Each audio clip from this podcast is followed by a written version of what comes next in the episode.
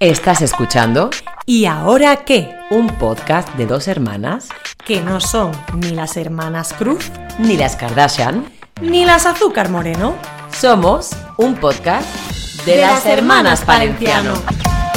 Pero somos algo más cercanas. Porque somos hermanas. Un poco, pero me gusta, vale. Ahí están los caracoles. Bueno, pues este programa especial, eh, la, gente, la gente está en directo y están uniéndose muchas personas. Y aquí estamos grabando el episodio. Hola, ¿qué tal? Saldrá en diferentes plataformas y en el canal de YouTube El Teatro del Barrio. Gracias Paloma por esto. Esto es un episodio... Gracias Mario por estar Gracias, aquí. Mario. Por este espacio tan bonito. Esto es un, eh, un episodio especial en colaboración con el Teatro del Barrio en la campaña de este mes, eh, que es el mes de la salud mental, que tienen una iniciativa el Teatro del Barrio que se llama Elige tu propia aventura, eh, que es para hablar del sufrimiento mental. Entonces, ¿qué mejor hermana que estar aquí en un sótano, ¿no? De la cafetería Dieli, pero que no es un sótano, es un espacio Del sótano, que del parece sótano, como abajo. ¿vale? ¿no? En el que se hacen actividades artísticas. Pero ¿por qué digo lo del sótano? Porque parece que cuando hacemos arte, cuando hablamos de salud mental, cuando hablamos de cosas que importan, parece que tenemos que venirnos aquí, a lo bajo, porque la gente no quiere. No queremos. La gente solo quiere triqui triqui y no quiere cultura, no quiere arte, entonces por eso estamos aquí. Esto es la metáfora de la vida. Hola, hola gente que está ahí en directo. Os que invitamos a que vengáis no solo al Café Dieli a tomaros algo, sino que bajéis y veáis aquí las exposiciones que hay, eh, las obras de arte que hay. Por favor, hay que promover la cultura. Beber está muy bien, tomarse la caña está muy bien, Pues si yo pero tengo aquí la caña además. La caña ¿Tú está- que Claro, yo no puedo pero- yo tomo la caña mientras que hablo de cosas es. jodidas.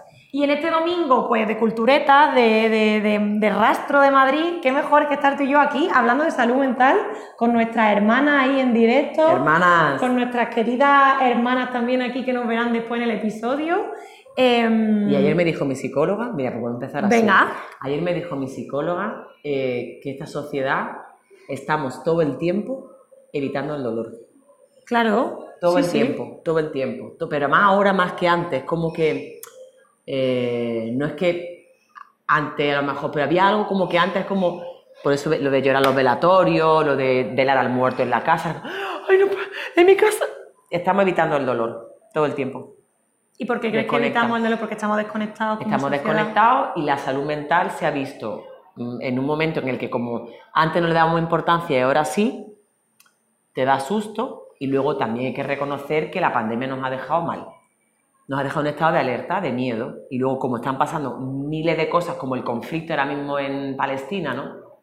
Que sería un melón que no, no quiero... No, no, no. Me refiero, no voy a hablar de eso, escuchen el último Saldremos Mejores, Eso un es. saludo a nuestras compañeras Escuchar de gente que está... de gente que sabe, periodistas que están ahí, Sí. pero sí lo que no puede ser justo es hablar de una violencia reactiva, del que nunca nadie va a justificar el terrorismo, pues una violencia reactiva, meterla en el mismo saco que la violencia que lleva Israel ejerciendo años. Entonces, nuestra salud mental, entre eso, la guerra de Ucrania, la subida, la crisis económica, se ha visto más dañada que a lo mejor hace 20 años, ¿no? Sí. Lo que hace 20 años que no llamábamos salud mental y decíamos, es que así es la vida. Ahora por lo menos le ponemos nombre. Entonces mi psicóloga me dijo ayer eso. Qué Pero sabia hoy- tu psicóloga. Muy linda. Qué sabia está la psicóloga. psicóloga, Un un saludito saludito. para todas las psicólogas. Eh, un saludito para toda la gente que nos está viendo. en el Psicóloga, directo. psicólogo, es que soy lo mejor. Yo creo que estudiar psicología, a- eh, la gente que se plantea estudiar psicología a día de hoy me parece muy valiente. Hoy en día, Hoy día. Majari. Porque Mogollón, me dices, Están- "Sí, sí, yo estoy fatal. o sea, tan saturado. El otro día estuvimos con nuestro amigo Manuel, psicólogo en Granada, que me decía, es que estoy, no tengo vida. Porque Ya. entre los pacientes online, los pacientes presenciales, bueno, mi psicóloga no me ha dado cita. Patri, dame cita, por favor, que te Un llevo... saludito, Patrick, Un que está saludito, esperando como Patri. el, como el vídeo que Como hicimos el el- otro día, del plato. De verdad, que no me hueco. da, de verdad que no me da cita, que están hasta aquí, entonces... No, en serio, que no, me, no pueden, eh, no me pueden. parece como muy valiente, de verdad, que, que hoy día... Qué raro poder mirarte y no puedes. No Sí, conducir. ¿verdad? Te iba a decir. Puedo verte a los ojos mientras que no conduzco, ¿sabes? Como hermana te veo. Háblame.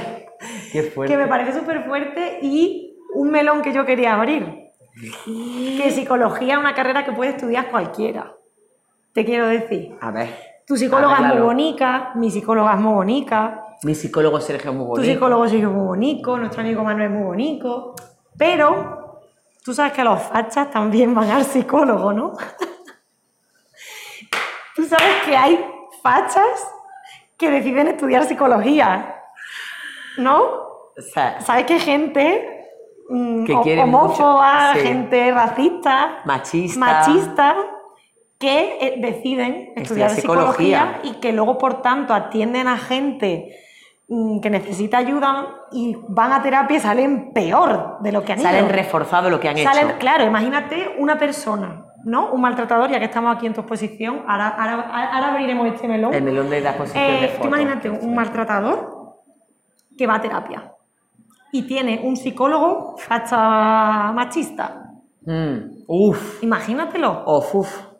Claro, entonces, ¿dónde está? Esto es como el feministómetro. ¿Dónde está la vara de medir de si es- psicologistrómetro, Cla- por no, ejemplo. es que existe, ¿no? Hacer un juramento como los médicos que hacen un juramento. Yo Sí, juro- mm, como se dice, por favor, a la que estáis en directo. ¿Cómo ¿sabéis se dice ¿Tú esto? sabes cómo se En un dice? compromiso. Mar- ¿Tú sabes cómo se dice, Mario? El... Compromiso. Cuando los médicos. Hipo- Lo sé en francés, Hipócrates. Hipócrates. ¿En qué serio? Mira. Bueno, el juramento ese que hacen. Los Sí, esto es psicólogos. un compromiso de la ética. Claro, los ¿no? psicólogos tienen uno. Pero tú te lo vas a hacer por el forro. Si tú eres un fasha. O sea, que me quieres decir que se puede adoctrinar desde la psicología. Sí. Se puede manipular de la psicología. que yo te estoy queriendo Sí, decir. Sí, sí, vaya melón acabas de traer. Lo siento. No, no lo Pero es que sientas. es verdad. No lo sientas porque puede pasar experiencia como, ya que te- tienes esto, voy a abrir el siguiente melón. Vale. Experiencias como cualquiera podemos estudiar psicología. Yo no he estudiado psicología, ella tampoco ha estudiado Mm. psicología. Nosotros hablamos de esto por experiencia de trabajar desde el teatro y desde el arte con la gente, sobre todo con adolescentes, que vemos que necesitan terapia. Sí. Vale. Puede haber psicólogos con los que no vincules y psicólogas que digan, es que yo contigo no... A mí me pasó, ¿eh? la primera vez que fui a terapia, una chica maravillosa, No pero con lo que sea no, no congeniamos, las cosas que ella me proponía no cuadraron y dejé de ir. Y claro, yo salí que dije, "Ah, pues si esto es terapia no quiero venir nunca más. Claro, pero eso puede pasar, que no hay que, que es como, dices que tú con tu hermana te llevas muy bien, que ves tu hermana, qué guay, la hermana. Pues conocemos historias de hermanos que no, no, o sea, que no es dar por hecho que como somos hermanas de sangre, somos hijas del mismo padre y madre, vamos a cuajar y nos parecemos. No, puede ser que no. Entonces, con tu psicólogo o psicóloga no tienes por qué. O el psicólogo que no solo, no solo, perdón, no vincules, sino que de repente no solo vinculas, sino que tú sales de terapia peor. Uy, el La ruido de arriba. ¿Cómo se llama esta gente que pasa por aquí, que todos los domingos pasa? La... mm, Ay, pero es... eh, Hare Krishna. Son los Hare Krishnas, creo que son un grupo de chicos Ajá. y chicas negras, creo que sí, que guay. van y pasan. No sí. sé, no, eso a veces no. no, son los Lo que negros, yo estoy diciendo de Hare Krishna es otra cosa. pero se parece, ¿eh? No lo sé. Es un tipo de... de una Lo que, te, religión, qui- sí. lo que te quiero decir es que muchas veces tú también vas con una expectativa al psicólogo de voy Eso es otra, idealizar a que Claro, de que vas y te crees que a la primera de cambio, ala ya. Eh, Voy el primer día y ya cuando salgo de la, de la terapia, Salgo a arreglar. no. Es que no funciona así. No, es que yo iba a terapia y estaba ahí sentada frente a la persona y lo que ha hecho es escucharme y no me ha dado ninguna herramienta. Es que a la primera sesión, a lo mejor la primera sesión no, no funciona. Entonces, el melón de... A mí me pasó, hablando de hace 20 años con esta exposición de fotos, encontrarme en el Centro de la Mujer un psicólogo súper, psicólogo hombre, ¿eh? En el Centro de la Mujer. Un saludito para usted que se ubica. Eh, que se ubica, no estoy diciendo que no esté. Ya lo puedes interpretar como quiera. Saludito para usted que se ubica. Que me dijo, claro, es que tú has sido víctima de violencia machista porque tú empezaste muy joven a tener novio, que es una parte precoz de tu descubrir sexual, buscando un padre que no estuvo, porque No. claro, un padre está todo el día trabajando, No te dijo eso. me dijo eso. Yo tenía 23 años, ya tengo 41 y le diría el qué, con 41 años sale como los revenidos que te pones, ¿no? Pero con 23 tú dices, sí, sí, sí, sí, sí, sí, sí, sí, Claro. pero con 41 también dices que sí, que sí a muchas No, cosas. por supuesto. Pero entiéndeme, le da un lugar de poder al psicólogo paciente, Eso te iba a decir. que ahí está el problema, y entonces Más como- si nunca has ido a terapia antes. no, yo había ido a terapia Ya, antes pero- con Mari Carmen. Ya. Pero Mari Carmen me dijo, a ver si te ve, uy, que se me ha escapado el nombre, Eh, a ver si te da consulta A ver si te ve fulano, F. que ha escrito J. libros, que habla sobre violencia machista, este señor, y que te eche la mano, porque yo como estoy en el grupo tuyo colectivo y no tengo parte cita individual, como una cosa, que te vea fulano, ¿vale? Dos sesiones duré.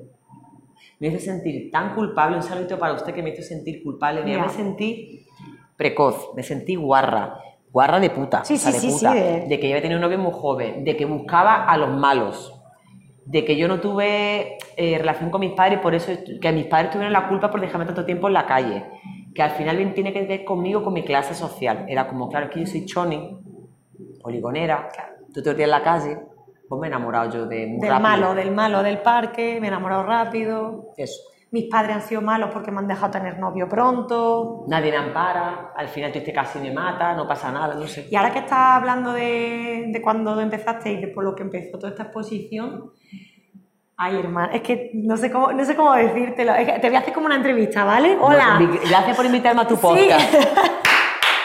Ahí estaba, yo sabía Eh, que este era su podcast que yo venía no, a no, no, no, no, No, pero me remueve mucho porque, remueve, ¿no? claro, veo como la foto en el pueblo, veo... Y estoy así como afónica porque ayer fui a ver a la Taylor Swift al cine, ¿vale? Entonces yo, Taylor Swift, ya que yo, está en la sección. yo siento que tú te has hecho un Taylor Swift con esta exposición. Me, Oye, me- hermana. me explico.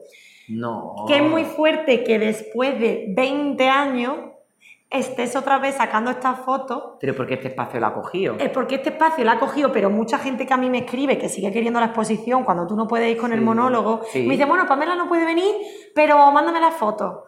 Que me parece muy fuerte que después de 20 años, igual que Taylor Swift, que te lo digo porque ayer yo estaba con niños y niñas, ¿vale? Pequeños, No, hermano. me parece muy fuerte que después de 20 años se siga hablando de lo mismo. Que por un lado lo de Taylor Swift es como qué bonito porque lo que las canciones de hace 20 años nos siguen moviendo a mí ahora con, ¿sabes? Las que cantaba con niños y 15, niñas había niñas que me dijeron, ¿tienes pulseras de la amistad para intercambiar? Y les dije, no, no me ha dado tiempo. Y pensé, no me ha dado tiempo porque soy adulta, porque tengo una vida adulta de mierda productiva que está todo el día empujándome a hacer cosas, trabajo, no sé qué, y no tengo yo un ratito para ponerme a hacer pulseritas de la amistad para intercambiar el concierto. Y las niñas venían con sus padres, eran niñas de 8 años.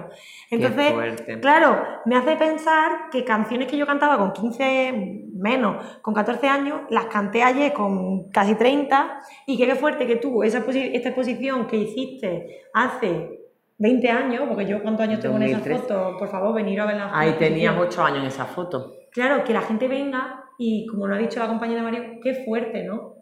Y que no parezca raro y que es que si- sigue pasando lo mismo. Que yo sé que tú, que la exposición, yo sé que tú tienes otra visión ahora del feminismo, si quieres ahora entramos en eso, Mm. pero ¿no te parece como fuerte que, que- que muchas de estas fotos, por ejemplo, la que tiene ahí que pone las otras víctimas, Mm. eso es arrancamiento ahora?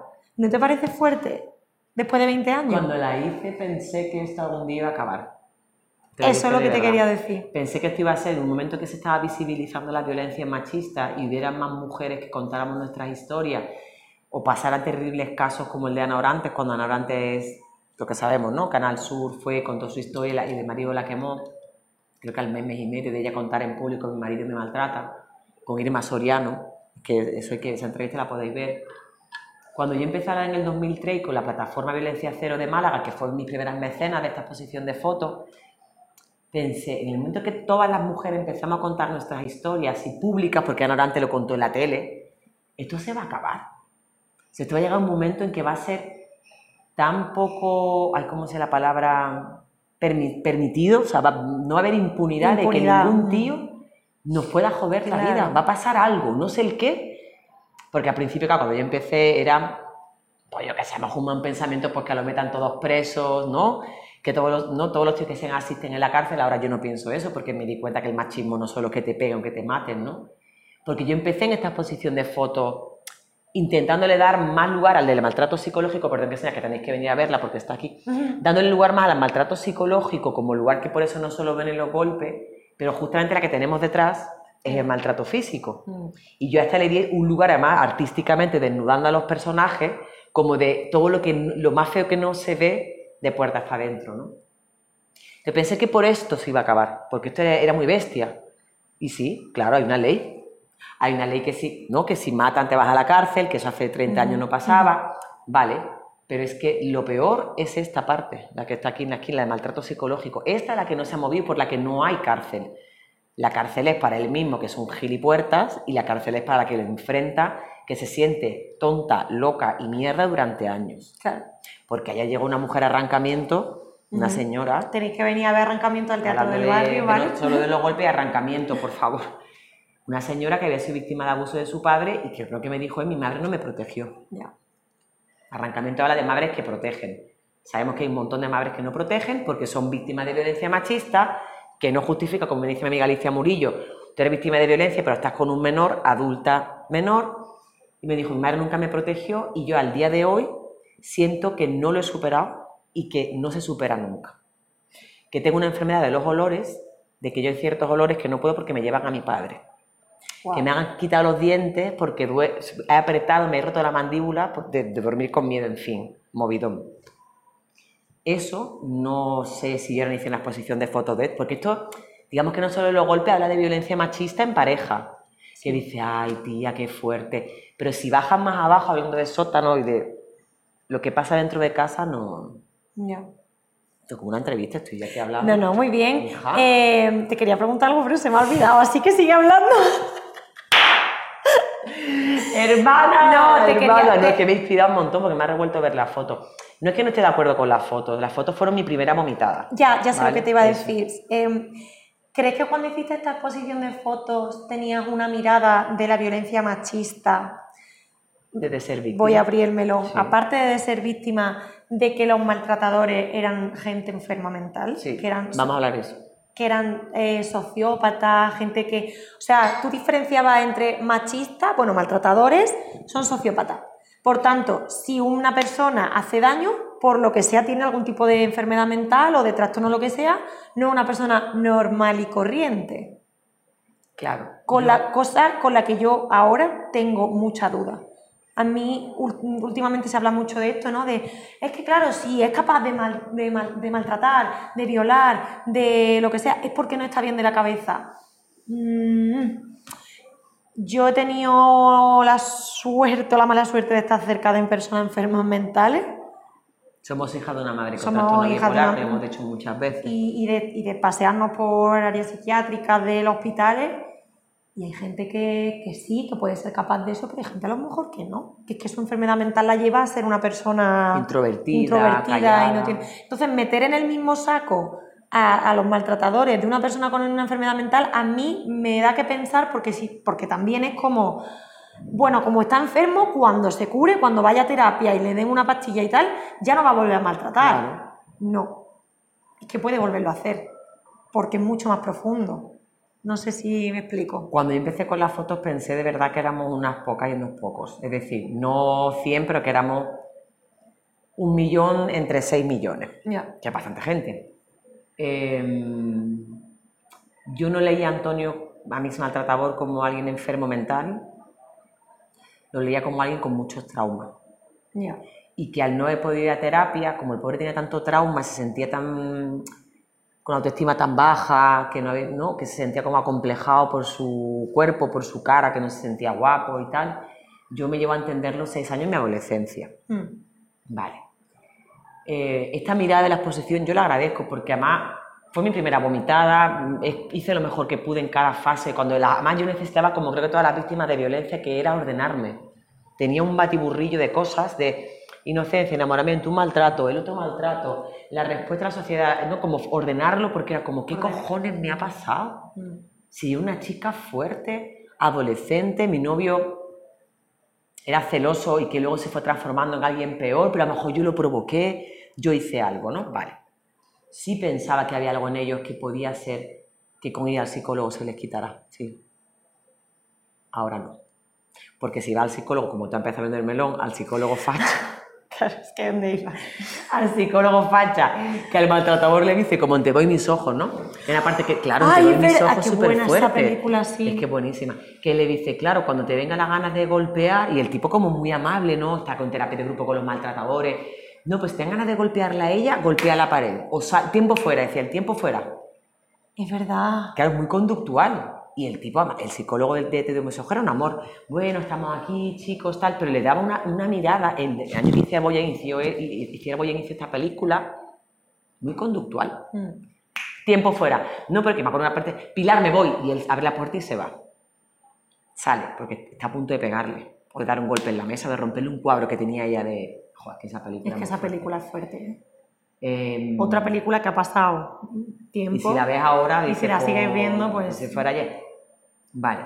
Esa mirada era conductual. Ya. Era, mi conducta es, cuando le quiero pegar a ella, golpeo la pared o me voy tiempo fuera. Mm. Pero no estás bajando al sótano, ¿vale? No estás bajando al lugar de...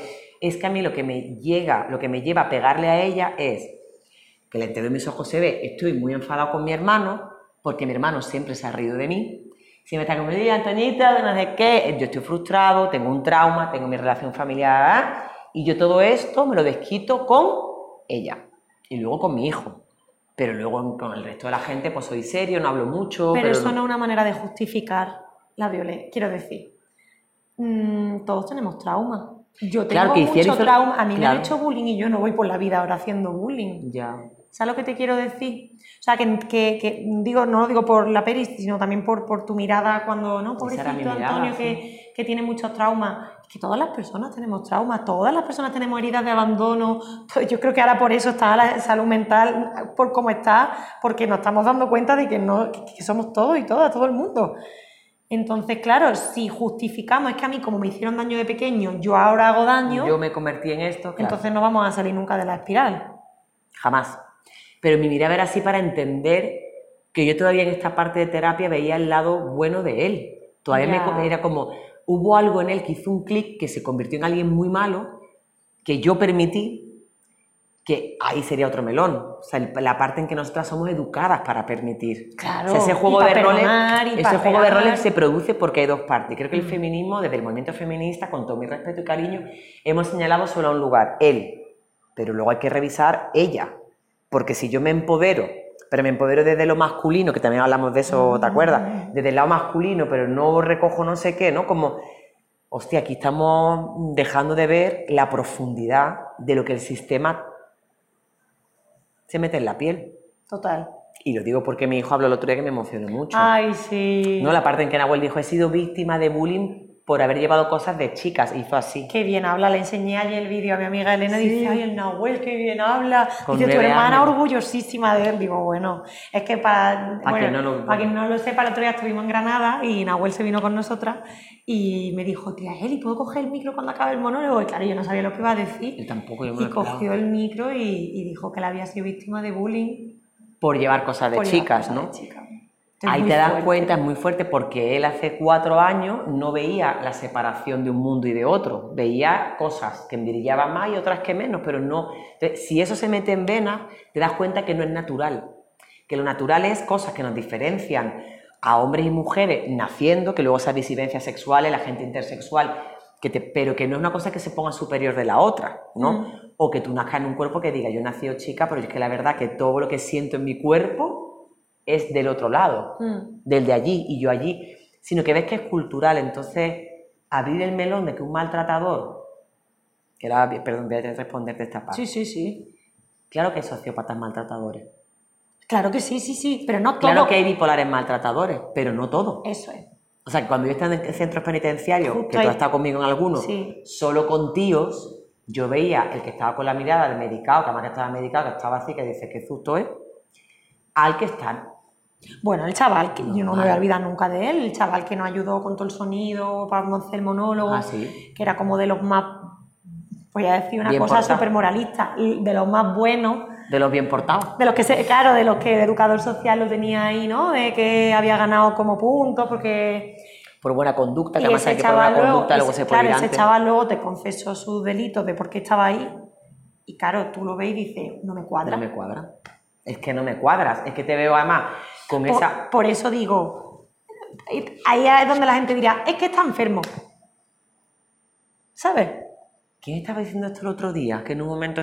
¿quién, quién, quién fue que dijo que es que había una cosa.? No lo sé, pero a mí ya te digo que es un tema que Hace que poco, no sé, quiero porque tú y yo, más tú y yo lo este hablamos, vale, tú y yo lo hablamos, pero alguien más dijo.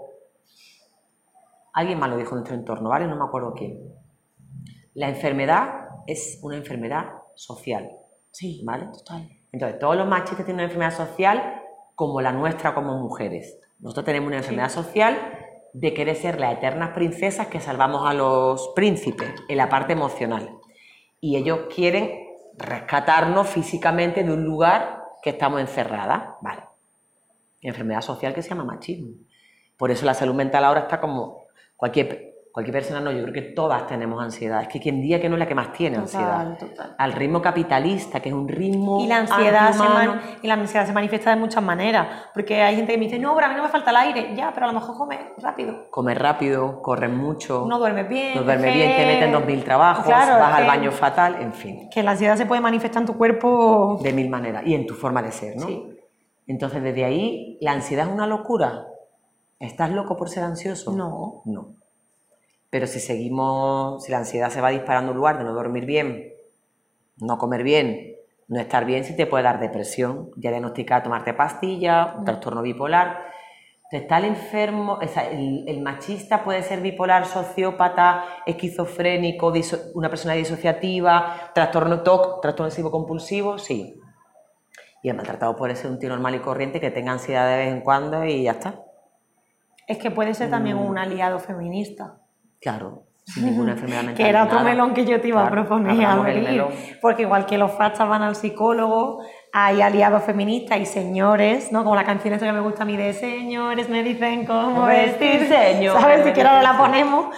Eh, hay señores que van de aliados feministas y que realmente, oye, se están desconstruyendo su masculinidad, están trabajando, están Tal leyendo cual. libros, que de verdad que tú los ves que dices, están haciendo cosas. Pero tú me has hablado de muchos amigos tuyos que se les sale el maltratador que llevan dentro, que se les sale el Antoñito, que hay una cosa social que, como tú dices, es la enfermedad de la sociedad Claro. contra la que, que a veces no pueden luchar. Pero con las piernas cruzadas y todo, ¿eh? Así. Así en asambleas. Que hablan en femenino. Hablan en femenino, que son súper queridos, pues lamento mucho decir esto, pero aquí en el barrio donde estamos, el barrio Lavapié, fue un dolor muy grande para este barrio, este tío querido, este fotógrafo, Sí.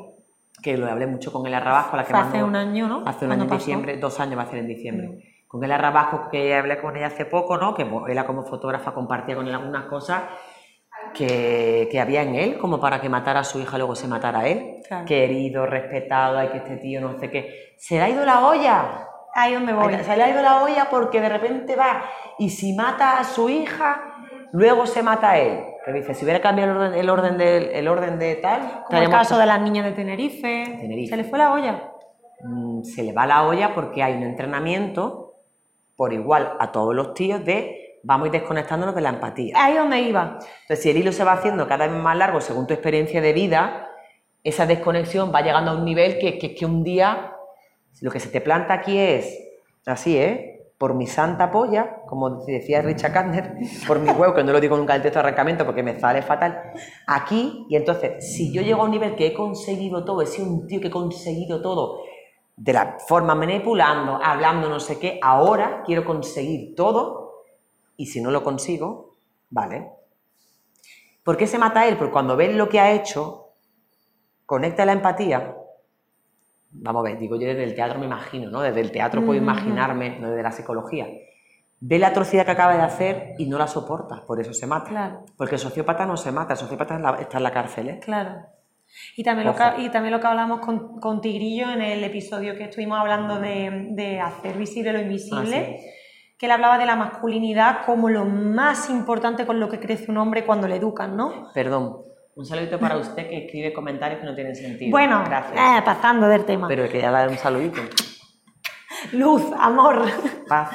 Pero, pero que la masculinidad es lo más preciado que tienen. Entonces, claro, si, si no, se, no hacen todo eso que les dice como desconectarse de las emociones, como ser violentos, todo eso que les lleva No luego... sentir. No se- claro, No todo... hablan dengue. No, claro, todo eso, si no lo consiguen, no son lo suficientemente hombres. Entonces, claro, desemboca en que, por eso me parece muy bonito lo que hizo tu hijo el otro día y creo que ahí es donde hay un poco de, de solución al problema, que desde muy pequeño, aunque tu hijo está en esa dualidad de, perdón que hable de tu hijo, No, no, no. de mi sobrino, pero eh, aunque tu hijo está en esa dualidad constante de lo masculino y lo femenino, él puede darse cuenta de que le hacían daño no por ser Nahuel chico, sino por llevar cosas de chica. Él se está dando cuenta ya y creo que ahí es donde creo que ahí es donde la psicología, la educación tiene que ata- atacar desde, desde el principio. O sea, a mí me encantaría que hubiese psicólogas en las escuelas acompañando a educadores sociales, a maestros que estuvieran ahí y para, para, para poder mm, desde pequeño ya erradicar esa, esto, ¿no? Porque es que luego es tarde. Claro, y quería mandar un saludo a usted que quiere que rompamos el género, ¿no? Un saludito para usted que rompamos Que el sí, género. pero que mientras... Pero es que mientras que lo rompemos, eh, no podemos negar también esa diferencia sexual, la que estamos todas de acuerdo que hay una diferencia sexual. Lo que está jodido es la desigualdad sexual y la desigualdad de género, Mm. ¿vale? Porque incluso aunque el género no existiera, sexualmente hay una desigualdad, entonces si yo me quedo embarazada, ¿no? ¿Qué pasa en mi cuerpo por mis hormonas, mi menopausia, mi regla, mis cosas, ¿no? Y que el Bueno, sistema no acompañe eso. Eso me gustaría que tratemos un tema. Un tema tal cual. Porque yo he aprendido, Ay, desde que conozco mis reglas, he aprendido tanto de mí. O sea, yo, mi salud mental a día de hoy se la debo a mi psicóloga Y a tu regla. y a mis reglas. Cla- Es que yo pensaba que estaba loca. Ya. Yo pensaba, además, como hija de una madre bipolar, yo pensaba que a mí lo que me pasaba es que yo tenía algún tipo de gen bipolar. Y me he dado cuenta de que muchas veces lo que me pasa es mi regla. Que estás ovulando, que sí, estás que estoy en la fase del ciclo. Entonces, ¿por qué narices no nos enseñan en el colegio entender los cuatro- a entender eso? ¿Y por qué no se lo enseñan a los chicos? Porque a los chicos también les pasa, pero... Los chicos también tienen cuatro puntos, ¿eh? Sí, De, pero, digo, le- de fase pero de, les pasa que de no otra, ma- menstruan, le- pero les pasa de otra otra cosa. manera su ciclo hormonal. ¿Y por qué no se habla de eso? Porque cuando Ah. tú te entiendes, así primero te quitas el estigma y te quitas también que luego hay gente muy hipocondríaca que se cree que de repente tiene todo el tipo y te aprende a, a entender y, y- y también si tú te entiendes luego puedes entender a los demás mejor, ¿no? Digo yo. Digo yo. Que quedará un poquito, aunque Poquito. sea, ¿no? Aunque sea. Que mm, no sé si ponemos una canción. Ponemos una no sé canción. qué te iba a ¿te decir. apetece- ¿Qué canción te Pero es apetece que hay que cortar, ¿no? No, no, la no, canción. no. O sea, tú ponlo un poco así. Vale, yo la ¿Qué canción te apetece escuchar, Marión? Si estuviera en el coche con nosotras, después de lo que estamos hablando, ¿qué te gustaría escuchar? Pues esta mañana me desperté de muy buen humor y escuché Home. ¿De quién? De... Sheeran. ¡Ah, me encanta! Esta canción yo la canté con el ukelele. Para ponerle buen humor porque. Sí, home, home. Eh, Bueno, con esta voz de afónica que tengo, es que grité, Hermana, has es que grité allá en el cine. De verdad, mira, salud mental también es dejar de reíros de mí por tener 30 años, que me apasione y que me gusten las cosas. Yo la gente ¿Quién se ha que- reído de ti? Tía, mm, sí, la gente me mira a veces de, ya era un poco grande, ¿no? Pa... Mira, ayer vino una señora al Ay, cine, Dios hermana, igual que te he contado lo de la niña. Vino una señora de 50 años, más mayor que Elena y que Y yo. estaba feliz. Vino con su marido a ver la película de Taylor Swift, vino a preguntarnos que las camisetas que no habíamos hecho de Taylor, que dónde las habíamos Qué conseguido. lástima. Ole tú, ole tú, quiero decir, porque me voy a tener que avergonzar de que me gusten cosas que se supone que eso es otra, que no me deberían de gustar por mi Por edad. ser adulta. Claro, y si encima ya me gustan cosas, imagínate, yo por ser mujer me gustan cosas de tío, que encima para mi edad no me deberían de gustar, imagínate, yo tengo 50 años y me gustan a mí las motos. ¡Oy, oy, oy, oy, oy, oy, oy! No. me deja poner esto ¿no te deja poner una canción? No, no, no. Bueno, te la cantaría si tuviese otra voz, ¿vale? Porque me la sé, me, me he traído el ukelele y yo te la cantaba. Pero es que estoy destruida. No, no me deja, no me deja. Pero la podemos poner cuando le dices. en la edición la ponemos. En la edición Pues la eso, ponemos. no, no, no me deja. Que. mm, ¿Te amas cómo era el ritmillo de esta? Home, let me go home. Ay, sí. Home is wherever I'm with you. Pues la ponemos en la edición, así que va a sonar un poquito. La ponemos, Es vale. que lo- voy a estar dos horas aquí intentándolo, hermana, no funciona. Bueno, hermana, para ir cerrando, Para ir cerrando. igual se, ha igual se ha desconectado de la emoción el altavoz. Yo creo que sí que ha pasado eso también. Me encantan los fallos del directo. Solo esto para usted que está en directo. Que. mm, Para ir cerrando, hermana, em, quería Sí. comentar algo más de la exposición. Bueno, yo creo que deberías de hablar de la... Había otro de- melón, ¿eh? Que, que yo tenía apuntado. Hay otro melón, de- pero a mí me apetece preguntarte, porque estoy viendo esa foto, de la parte de la liberación que estás, que, está- que es mamá, de hecho, Sí. con la psicóloga, Mm. que está llorando.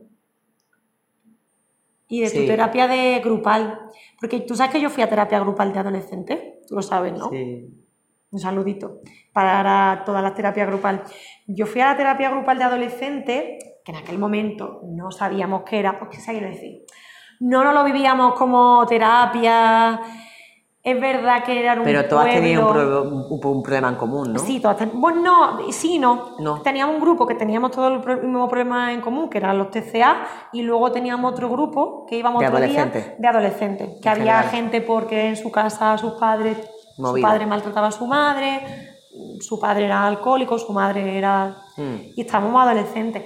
Y me acuerdo que no nos lo vivíamos como terapia, pero me acuerdo de, lo, de que yo me hice un grupo de amigos, ¿sabes? Ah, Que, que eso fue como muy en el pueblo, es verdad que luego ya no, no cuajó, pero durante un tiempo todos nos sentimos eh, parte de algo. Y venía como a decirte de, de eso, de lo poderoso que es lo colectivo yo creo que lo, lo poderoso que es que últimamente se esté hablando en redes sociales y en estos espacios de salud mental, yo creo lo, voy a decir una palabra que no me gusta mucho, pero lo empoderante que Lo es empoderante. que estemos hablando usted, que, que, es empoderante. que estemos hablando de salud mental tanto porque así te das cuenta de que no estás sola. Pero hay un punto, que era el, otro melón que quería hablar, que creo también que se está cumpliendo la cuota. Vamos a hablar de salud mental porque queda bien. Entonces ahí tengo mi dualidad, Sí. de que por un lado me encanta que se hable de salud mental, pero por otro veo gente que es por ponerse la pegatina de... Hemos hablado de salud mental, ¿vale? Venga. Ya. Como he hecho, contratado un mujeres en poco- mi empresa, venga, ya no soy machista. De hecho, a mí me da un poco el H que nosotras, sin ser psicólogas, tanto tú como yo, hablemos de esto, que qué legitimidad nos da a ti y a mí estar en un coche, que hoy no, en un espacio que estemos hablando de esto en, tanto, en tantos temas. De hecho, que me Mm. has mandado esta mañana estoy deseando de abrir- hablarlo, ¿vale? Luego te Spoiler, cuento. tenemos un tema que hablar que nos va, que es incómodo. Y que lo tratemos a través de nuestra experiencia. O sea, que tú y yo hablamos mucho de lo que hemos vivido. Claro, ¿no? claro. No hablamos desde lo que hemos estudiado. Y No, que viajar por todo el país con el no solo y ver a tanta gente nos da un poco de legitimidad de escuchar a una, al otro, a la otra, al adolescente, ve a uno, un análisis, digamos, Mm. ¿no? Sin ser políticas, sin ser analistas, pero claro, como no tenemos el título, no, no, no, no hacen tanto caso. Pero me da un poco de susto que sí hay una, hay una parte que sí es como voy a cumplir la cuota o voy a hacerme famosa. ¡Ah! Lo dijo. Bueno, voy a hacerme famosa por hacer, ¿cómo se llama? El carrete de- en el feed, Sí. escribiendo cosas que me generen visualización en comentarios, en carrusel, y me hago famosa porque es el tema que se lleva de moda. Me da sustillo un poco, Sí. porque lo primero que hay que reconocer es que, es- que este tema, qué bien que la violencia machista, cuando yo empecé esto no era de moda, ¿eh? se puso de moda después. Sí, es o que sea, fuerte que digas que se pone de moda este tema, ¿vale? Perdóname, Ya, ya, ya, pero ¿qué, qué pasa? Yo cuando Vamos, empecé, que no- nosotras trabajamos con ayuntamientos, que un saludito para usted, que me llama porque solo quiere que esta señora vaya el 25 de noviembre. Un, Un saludito. saludito, un saludito. Y, me mandan mensajes hoy, Domingo. domingo, 15 de octubre, de estará Pamela disponible para el 25 de noviembre. Mira, para el 25 no, pero para el 1 de diciembre sí. No, es que quiero 25N. ¿Por qué? Porque luego llegan. Es que me, me enfado, hermano. Enfádate, Es que enfádate, que, luego no es llegan- todavía, que no están, man- Eh, están man- en media manga. pero es que luego llegan, se hacen la foto contigo, ponen la fotito en el periódico y se van. Es que no ven ni el monólogo. Es que me enfada mucho. Saludito para usted que viene al monólogo, se toma la foto y luego no ve ni el monólogo, Claro. pues ya todo el monólogo mirando el móvil. Claro. Sí, Entonces, ¿qué? Porque está de moda, por cumplir agenda. Claro. Porque hay un dinero y del pacto de Estado y tienes que justificarlo. No, es que para eso no hagan las cosas.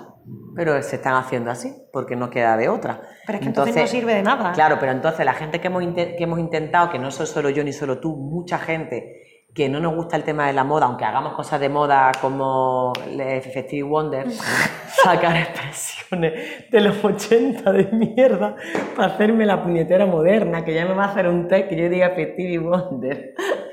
Decir expresiones de moda, ¿vale? Como yo manifiesto, entiéndeme. Sí, sí. Que gente que, de- que hablamos de esto, o sea, que sin buscar nada detrás, porque yo no buscaba hacerme famosa cuando hice estas fotos, yo buscaba desahogarme, Y se nota, punto. se nota. Y si el plano no funcionaba, y si el otro plano no funcionaba, y era una estudiante de comunicación audiovisual que me estaba dando igual la luz del plano, la luz de no sé qué mierda, yo estaba desahogándome, intentándome entender mi historia y que en mí había algo que si yo colocaba esto en una pared, había mujeres que al verlo iban a ver su historia. Entonces, lo que para que me ayudó la plataforma Violencia Cero de Málaga con una manera de ayudarme que yo de verdad os lo agradezco muchísimo.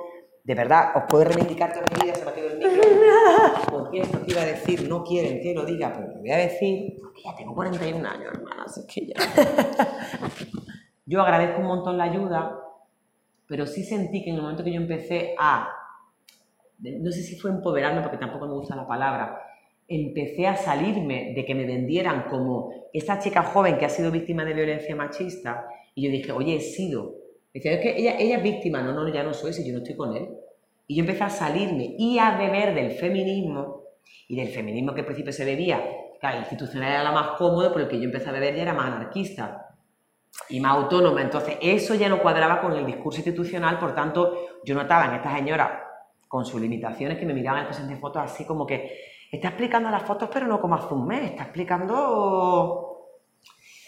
Porque yo no buscaba estar de moda. Ya, pero te, te instrumentalizaron un poquito, ¿no? Te, te utilizaron. Papá un tuvo poco. que venir conmigo a una reunión porque se querían quedar las fotos. De hecho, ellas tienen una exposición Ya. y que la mueven sin mí. Me nombran, dicen que es mía, pero las fotos físicas son suyas porque ellas las pagaron. Ya. Lo que hace un mecenas con un disco, con un. O sea, que es como vale, pero. bueno, es que sigue yo- pasando en la industria de la música, me lo vuelvo a llevar al tema de Taylor. ¿Cuántas mujeres hay músicos? O lo hablaban el otro día las chicas en De Forma Semanal. ¿Cuántas mujeres hay en la industria de la música que ni son dueñas de su música, Tal ni cual. cuando, cuando llegan a hacer conciertos? Eh, ¿qué son, ¿Vosotras que sois las novias de, de la banda? ¿Dónde está el técnico de sonido de verdad? O sea, una serie de cosas que dices, ajá. Claro, una Y cuando mujer- eres joven encima. Bueno, cuando eres joven ya es el Cuando eres joven, Tuvo claro. que venir papá conmigo a una reunión. Claro. Porque yo era muy jovencita. Y ellas eran como si somos tus mecenas. Pues yo de verdad que lo agradezco, porque Sí, es como sí. una puerta a la oportunidad. Pero ahora que las veo y las veo aquí, ¿no? Y que agradezco a Paloma Teatro del Barrio y Marion, gracias por el espacio de ponerlas aquí, que no ha sido tan, tan, tan caro esta impresión cuando en su momento era como el analógico imprimirla, Ya. que tenía otro costo, muy, co- un costo muy alto, que Ferran, mi profesor de Co- periodismo... Coti Vintage. Monty Vintage, claro. Que Ferran puso los 50 euros por la primera exposición, que me acuerdo que la imprimimos en la facultad, o sea, todo un recorrido. Ferran fue yo- tu profe el que te... Sí, de te- periodismo, el que me impulsó a decir, ¿por qué no haces esta foto para el 25 de noviembre de 2003? Pone esta foto el 25 de noviembre de 2003, que es el Día Internacional contra la Violencia Machista, que Ferran, siendo tío, decía, el día este, el señor con barba blanca, el Ferran, el día este que se lucha dentro de su machismo, pero muy agradable, ¿sabes? Ya. Contra las violencias machistas, que era catalán y estaba... Ah, era molt Sí, català. Y, y- Un peto a, to mi a toda la gente catalana, que me agrada molt, que ya mismo estamos en las tierras catalanas. como 15 días vamos hasta ahí. Y, y, y- y ella me ayudaron un montón, ¿no? yo no digo que no, pero es como esta, este darle el punto de luz y agradecimiento, pero que luego, pues como los temas que hablaremos en el podcast siguiente, el vínculo se transforma o se rompe. Y yo agradezco que ellas tengan mi exposición de fotos y que ellas hagan con ella lo que quieran. Ellas llevan, me dice, Pamela Palenciano hizo esto, tal, no sé qué, y llevan su discurso, que no es el mío que tengo, no solo ver luego el monólogo, no es el mío. Ya. Yo tengo otro. Pero tenemos, aunque ellas tienen un discurso y tenemos, Tenemos muchas cosas en cosas en común. Hemos llegado al punto, queridas. Todas queremos acabar con la violencia. ¡Ya está!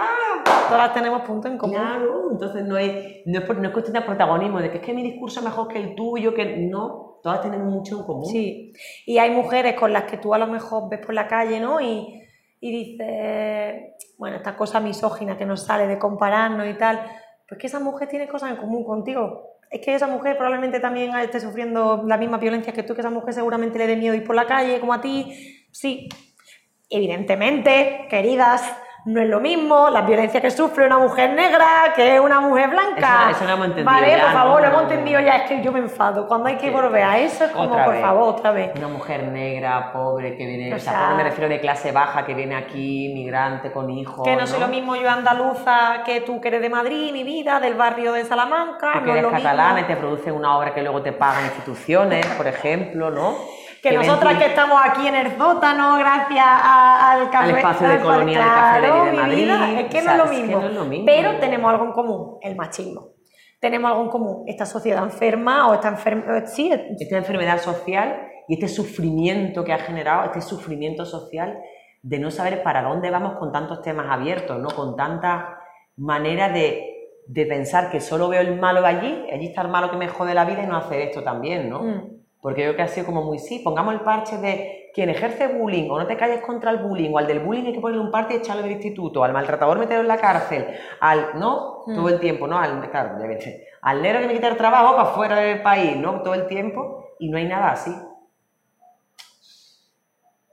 Claro, porque duele. O cuando lo coge y dice, venga, vale, que sí, que estoy muy malo, venga, coge el látigo, que sí, que estoy muy malo, que venga, que ya me he hecho la penitencia, dame tres cervezas. Es verdad, pero no hay un punto de responsabilidad, cojones, decir, a ver, pero yo en qué puedo pedir perdón, cómo puedo reparar lo que he hecho, cómo de verdad Rubiales, un saludito, hubiera pedido perdón una vez, ya está, y- pero en fin. ¿Sabes una cosa que se me viene mucho en el monólogo? Eh, si no habéis visto el monólogo no sobre los golpes, yo es que me lo sé de memoria, porque como soy todos los días, estoy con ella todos los días. Hay una parte en el monólogo que hablas de. que siempre me viene Rubiales. Mira, La madre del padre que llora, la abuela La que. abuela del padre que Cuando llora. estás hablando De de, custodia de compartida, custodia compa- cuando estás hablando de custodia compartida. que ha tenido que pagar 18.000 euros Montero a este señor. Dios mío. Lo, lo enteramos anoche, ¿vale? ¿En serio? Sí. Wow. Ya te lo saco así para que. Yo está- esto está grabado, ¿vale? Ya Wow, vale. Este. Pues me viene siempre la madre de Rubiales En la iglesia. Me viene la madre Rubiales en la iglesia. Me viene la imagen de esa mujer que digo. O, me viene, tiempo que me hubiera ido con ella. o me viene la imagen de Meryl Streep en la serie esta tan buena de Big Little Lies. Big Little Lies, la segunda temporada, que Ah, sale sí, Meryl Streep haciendo de la madre de él. Sí. La madre de él, del maltratador de Nicole Kidman en la peli, en la serie Celeste. Pues tienes que verla ya, hermana. Ya vas tarde. Pues la segunda temporada sale Meryl Streep haciendo de la madre de él. Ya me he liado porque creo que sí la he visto, pero cuenta, cuenta. A ver. Vale. Y me gusta mucho ese enfoque de esa madre, como la madre de Rubiales, que no es capaz de ver que su hijo es un maltratador, ¿vale? Que sería otro melón para abrir en otro podcast. Eh, no sé por qué empezó a hablarte de esto, porque has dicho de Rubiales. No, que me ha, que me ha venido, me ha venido, siempre me viene esa imagen. Cuando lo dice en el monólogo, me viene La esa- abuela del padre que Sí, llora. me viene esa imagen de cómo no solo en la sociedad también a la que legitima que no pidió perdón bien, sino que, es que encima su círculo cercano tampoco le ayuda a que pida perdón bien, porque su círculo cercano lo que le está diciendo es pobrecito, pobrecito, pobrecito. En vez de que su círculo cercano le diga, Ay, "Quillo, tío, ya. te has te te pasado. Te La verdad, yo te ya quiero mucho, yo te quiero mucho, pero te has pasado. Es que eso no es fácil. Es que no es fácil que lo diga, ¿por qué no ha pasado? Porque- Ah, un pequeño. Claro, pero yo la he cagado muchas veces y tú me has dicho, hermana, esto no. Hermana, me has hablado mal. O, o yo a ti. Yo o- hoy te he hablado fatal. Claro, pero no Yo pasa nada. tratando de hablarte bien, pero es que, perdóname. Claro, pero que, que si nuestro círculo no lo dice, pues podemos hacer algo, pero si no, pues eso, batería baja. Batería baja. Se baja la batería, se acaba que el podcast. va- vamos cerrando. Vamos cerrando que se baja la batería. Tenía- ¿Cuánta gente tenemos ahí conectada diciéndonos que? Mucha, mucha gente, hola, daros todo y todas por, y todos por saludados, ¿vale? ¿Y este lo vamos a subir o lo vamos a dejar fuera? No, lo vamos a subir. Pues mira, parece que ahora. ¿Va a poder poner la canción para terminar? Sí, como antes no la hemos puesto. ver. No. No. Ah, pues no. No, no quiere, No no, quiere. quiere. no quiere. No quiere en directo, pero luego ya cuando le No pasa editemos, nada, sí. editamos. ¿Quieres otra? No, vamos cerrando. Sí, porque no. Ya está, ha sido un placer estar aquí. ¡Ah! ¿Es esta? Sí, Ay, sí. pero, no esta versión piano. Ah, Ha puesto la versión piano. Bueno, pero así para cerrar el podcast es muy chill, muy bonita. Ay, qué bonito, Es pero no se escucha. Lo pones debajo. No, está bien. Ay, qué bonito. ¿Te acuerdas que la Voy a llorar, ¿vale? llora? Hay que llorar. Ay, qué bonito. qué Hay que visibilizar. Hay que llorar. Claro que sí. Sí, es bonito. Hay que No, no, no, por llorar, por pensar en, en muchas cosas que si las reparáramos a tiempo, o sea, que si la cagamos y la reparamos a tiempo, el mundo podría caminar diferente. Porque no errar no es una solución. El ser humano, el ser humano. Está hecho también de errores. Escucharon el episodio que subimos ayer sobre el derecho, Derecho a a equivocarse. equivocarse. Siempre nos vamos a equivocar, somos humanas como Chenoa. Me encanta. Pero si lo reparáramos cada error que cometemos, lo reparáramos de verdad. De verdad, de corazón. Ay, es que no tendría que existir ni las cárceles, tío. De verdad. Ni la cárcel tendría que existir como lugar. Porque habría de verdad un- una voluntad y un corazón conectado para repararlo. En serio. Así que con este sufrimiento, este, como decía el teto del barrio, el camino que eliges para hablar de Elige tu propia sufrimiento, aventura para. Para hablar de sufrimiento mental, pues este es el nuestro. Sí, Intentarlo, por lo menos, ¿no? Y hacer un podcast para que nos quede ahí. pues sí. Muchas gracias. quiero mucho, Yo también hermana. te quiero mucho, hermana. Gracias por invitarme a tu podcast. Me encanta. Gracias a que- ti por invitarme que- a, a tu exposición, Perdonadme. en la que salí yo ahí de, de pequeña. chica. ¿Y ahora qué? Esta botella la vendemos para poder patrocinarnos. Si te conocéis patrocinadoras también. Luego el... me- Mira qué, mira qué bonita. El Un para usted. El mercadillo, El ha mercadillo, llegado. Que no escucha y dice, qué montón de podcast hay, que yo no quiero escucharlo. Pues mira, un saludito, porque somos muchas y sobre todo muchas tías haciendo podcast. Y ¿Qué quiere cada decir uno eso? diferente, no nos comparéis. Ay, sí que pasa, con compararme. Sobre todo es que necesitamos contar muchas cosas. Eso. Chao. Gracias por este espacio. Adiós. Has escuchado ¿Y ahora qué? Un podcast grabado en el coche para escuchar en el coche o donde te dé la gana. Un podcast de las hermanas Valenciano para el resto del mundo. Estoy ya cansado. ¿Me puedo ir?